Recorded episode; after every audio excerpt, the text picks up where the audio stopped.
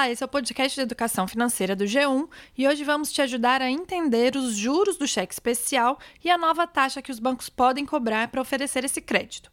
Eu sou Luísa Mello, repórter de economia, e quem está aqui comigo é meu colega Darlan Varenga. Oi, Darlan. Oi, pessoal, tamo aí.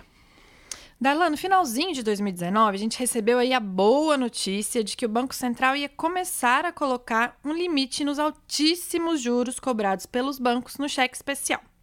Isso a partir de janeiro, né? Mas, junto com essa boa notícia, veio também o anúncio de uma nova taxa.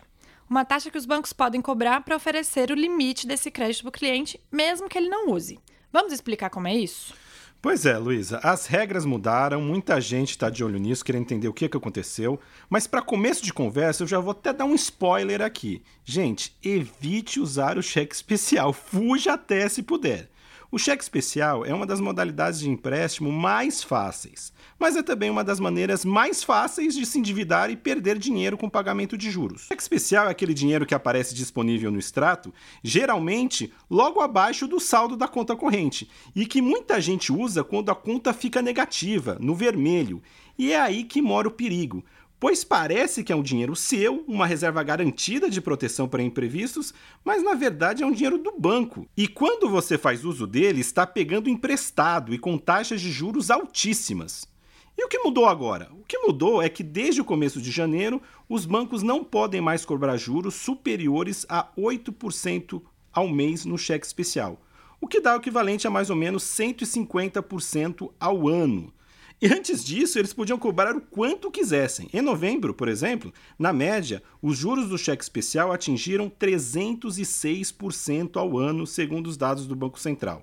Mas isso é só a média, tá? Teve banco que cobrou até mais de 500% ao ano.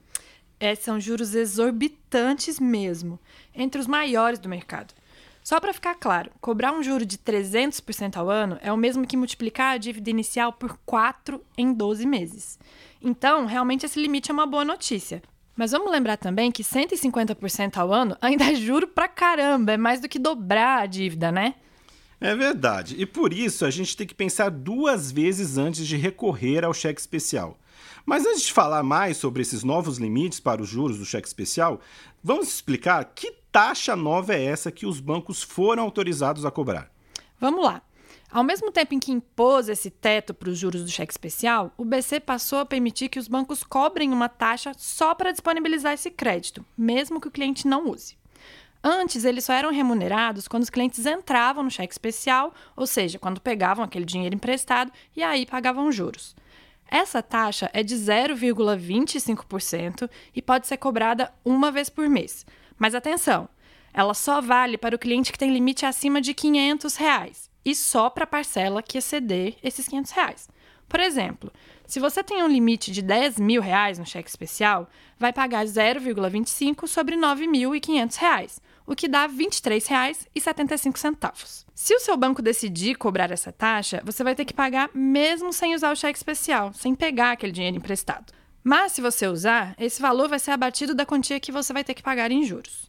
É importante lembrar, gente, que essa nova taxa, por enquanto, só pode ser cobrada nos novos contratos. Para quem já tinha cheque especial, já está aí com conta corrente, já está aí nessa ciranda aí dos bancos, ela, essa nova taxa só vai passar a valer, anote aí, 1 de junho. Mas preste atenção, por enquanto, gente, entre os grandes bancos, o Santander já confirmou que vai cobrar a taxa desde já. Os demais bancos dizem que vão comunicar os clientes com antecedência caso decidam fazer isso. E tem até banco aí anunciando que vai isentar os seus clientes. Na dúvida, liga lá, veja lá, informe-se para saber exatamente qual vai ser a postura do banco com relação a essa taxa do cheque especial. Pois é, tem que ficar atento mesmo, pessoal. Mas se você tem um limite alto no cheque especial, não use e não quer pagar essa taxa, pode entrar em contato com seu banco e pedir para ele reduzir esse limite. O PROCON orienta que essa solicitação seja feita por escrito e com registro de protocolo. Mas tem que fazer uma análise bem feita, pegar o extrato do ano anterior, ver em que meses você entrou no cheque especial, quanto dinheiro você usou, se conseguiu pagar tudo ou não, quanto tempo demorou, e aí fazer a conta para decidir qual seria o limite médio que você usa. E também deixar uma gordurinha, né? A gente conversou com o planejador financeiro Leandro Loyola, que é certificado pela Planejar. E ele explicou que quem baixar ou zerar o limite do cheque especial sem fazer um bom controle dos gastos pode ter problema. Vamos ouvir? É uma oportunidade para a gente de fazer uma avaliação sobre o tamanho do limite necessário para cada pessoa, né, ou para cada conta que você possua, né, uma pessoa física ou uma MEI, né, que é essa, esse microempreendedor individual, que são os dois públicos que serão atingidos aí pela, pela mudança, né, das contas correntes, do uhum. cheque especial, é, acompanhar, olhar, fazer uma análise, é uma pesquisinha, né? Uhum. Ah, olha aqui, nesse mês, no mês de dezembro eu fiquei R$ 1.200 no pior momento, né? O, o número vermelho, o negativo que eu fiquei, o maior foi 1.200 no dia 15. Aí depois eu entrou um pouquinho de dinheiro, voltei a ficar só mil e assim por diante. E aí a pessoa vai vendo é, o histórico e acompanha isso. E é até uma oportunidade de fazer um balanço, falar assim, nossa, olha quanto de juros que eu paguei em 2019, né? Eu tenho medo das pessoas correrem para o lado oposto com muita ânsia. Entendi. De cancelar todos os cheques especiais que eu tenho e continuar estourando o limite. Uhum. Qual a consequência do estouro do limite quando eu não tenho limite de cheque especial? O banco coloca a gente como naquele, na modalidade de adiantamento a depositantes. Uhum. Aí, olha, eu não tinha te concedido um crédito, mas então eu vou te adiantar um saldo aqui só para porque eu tenho que cumprir como banco com as minhas obrigações que você me impôs, né? Porque você estourou um limite que você nem tinha.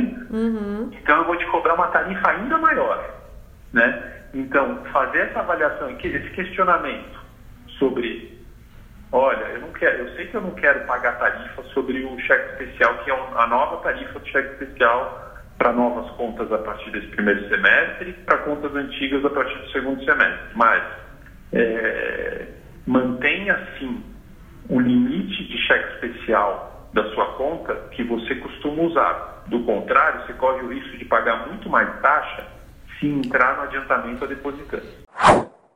É, gente, tem que ficar de olho. Só para deixar claro, esse adiantamento a depositante, que o Loyola falou, é uma quantia que o banco pode te emprestar compulsoriamente quando você não tiver saldo nem limite no cheque especial. E se acontecesse de vencer uma conta que está em débito automático, por exemplo? E quando o banco faz isso, ele cobra uma taxa fixa. Nos grandes bancos, essa taxa gira em torno atualmente de 50 reais, mas tem banco que cobra mais de 200 reais. É verdade. Como a gente já falou em muitos outros podcasts, o primeiro passo para ter uma boa saúde financeira é entender todos os seus gastos, saber para onde é que está indo o seu dinheiro para você poder conseguir usá-lo de forma mais inteligente. Mas será que dá para usar o cheque especial de forma inteligente, Luísa? Em que situações valeria a pena usar o limite do cheque especial? Veja só o que diz o Leandro Loyola.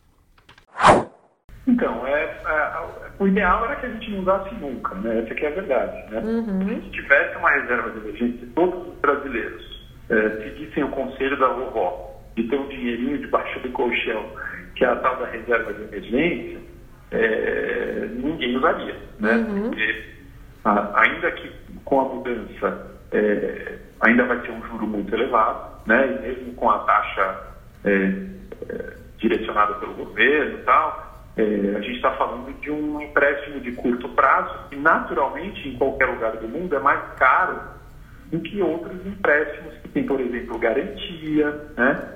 Caso, caso do crédito consignado, por exemplo. A financeira tem uma garantia de que você vai pagar mensalmente a parcela do crédito consignado, e a folha de pagamento está condicionada àquele crédito. Né? Uhum. Então, é, o ideal é usar o mínimo possível, né? em situações de imprevistos de curtíssimo prazo, que você já sabe que o dinheiro vai entrar um, dois, três dias depois. Né? Uhum.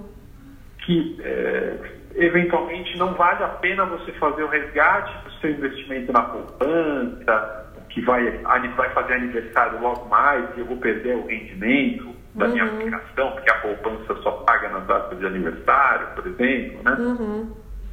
Mas o cheque especial é para isso, né? Para situações de emergência, de curto prazo e de valores menores.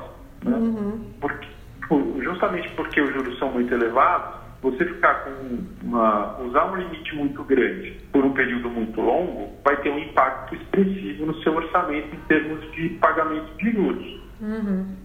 Então, a situação em que eu usaria o cheque especial, se eu usasse, seria essa: valor tá. pequeno e prazo curto. É, fica aí o alerta, gente. Como esse crédito é simples, está ali na conta, não precisa pedir para o banco, não precisa dar garantia, não precisa comprovar renda, é só ir, só ir gastando. Muita gente esquece que ele é um empréstimo. E é aí que mora o perigo. O cheque especial é um empréstimo fácil, mas é um empréstimo. E justamente por ser fácil é que ele custa tão caro. É, a gente sabe que tem muita gente que vê o cheque especial ainda como um complemento do salário, né? Até faz parte da sua conta. Não, gente. Não é algo que todo mês você pode ir lá gastando um pouquinho, garantido que tudo bem. Depois tem sempre a dívida, vira uma bola de neve em muitos casos. E se você está endividado, é a sua situação, faltando recursos, se você entrou no vermelho, vale a pena sempre tentar uma renegociação com o banco, além de trocar o cheque especial por uma dívida com juros menores, uma dívida mais barata, como por exemplo um empréstimo consignado. Há opções no mercado, você não precisa usar tanto cheque especial.